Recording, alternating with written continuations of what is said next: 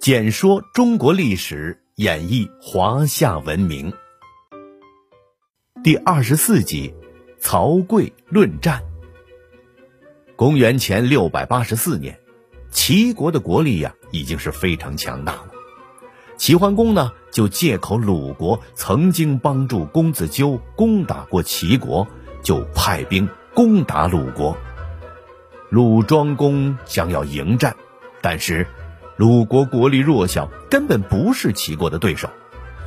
就在这紧要关头，鲁国有个叫曹刿的人求见鲁庄公。曹刿来之前呢，他的同乡人都说：“这是国家的事儿，自会有人去处理，你又何必参与呢？”曹刿反驳道：“如今当权者。”目光短浅，不能深谋远虑，恐怕难以打胜仗啊！鲁庄公听说有人来求见，就赶紧令人将他请进来了。曹刿见到鲁庄公，问道：“请问大王，凭什么去对抗齐军呢？”鲁庄公回答：“我平时啊，有好吃的，不敢独自享用。”总会与大家一起享用。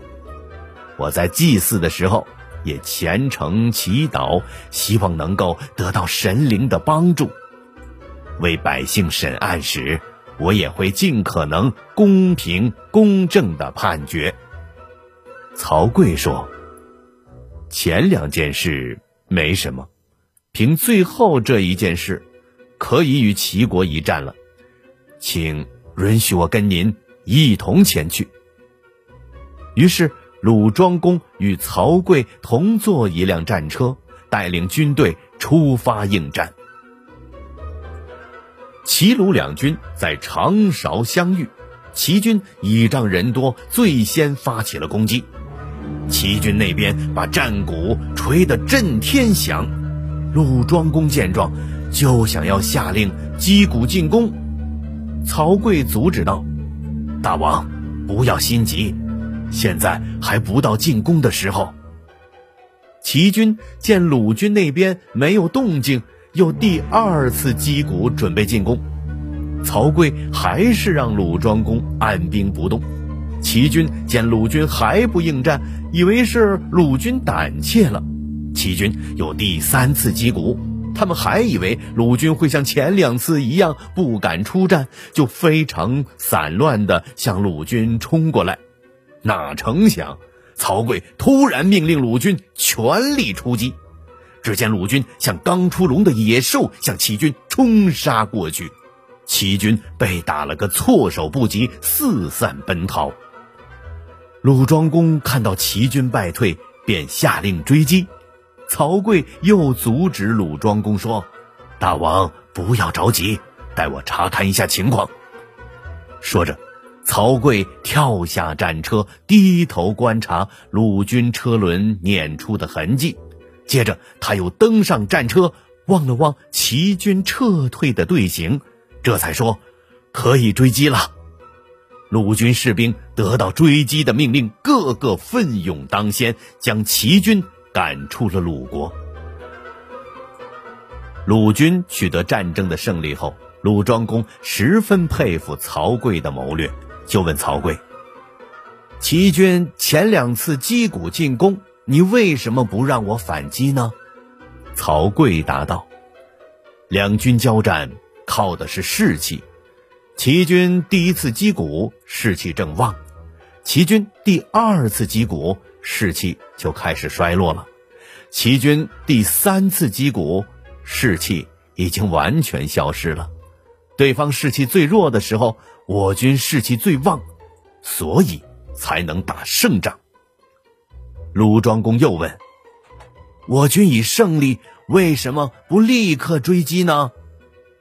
曹刿说：“面对齐国这样的大国，他们的情况我们难以估量。”他们有可能佯装打败仗，在后退的路上再设埋伏，引诱我们上当。如果我们贸然出击，可能会吃大亏呀。后来我发现，他们的车轮痕迹非常混乱，旗帜又东倒西歪，队形全部乱套了，我才敢确定他们是真正被打败了。所以呀，才让您下令追击。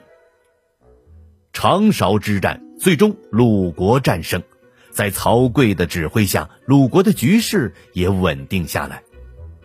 公元前六百六十三年，北方的燕国被附近的山戎侵犯，燕国出兵阻击，但打了败仗，于是派使者来齐国请求出兵救援。齐桓公决定率领大军去救援燕国。齐国和燕国的军队联合起来去攻打山戎。山戎听说齐军要来，知道自己不是对方的对手，赶紧带着抢来的物资向西北逃跑。为了防备山戎再次侵犯，齐国和燕国军队随后追击，结果就被敌人引进了一个迷谷。此迷谷是无边的沙漠，路途难辨，结果两国的军队在里面迷失了方向，在里面走了一圈又一圈，就是走不出迷谷，大军也累得人仰马翻。齐桓公说：“大家先原地休息，保持体力，我再想想办法。”就在大家一筹莫展之时，管仲对齐桓公说。大家都知道，老马有识途的能力。我们呀，可以找几匹老马，让他们带路，或许啊，就能走出迷谷了。齐桓公将信将疑，但眼下也没有其他好办法，就命人找来了几匹老马，卸下马鞍，并把马喂饱了。老马走在前面，大军在后面跟着。没过多久。那几匹老马果然就带领大军走出了迷谷，哎，这就是老马识途的由来。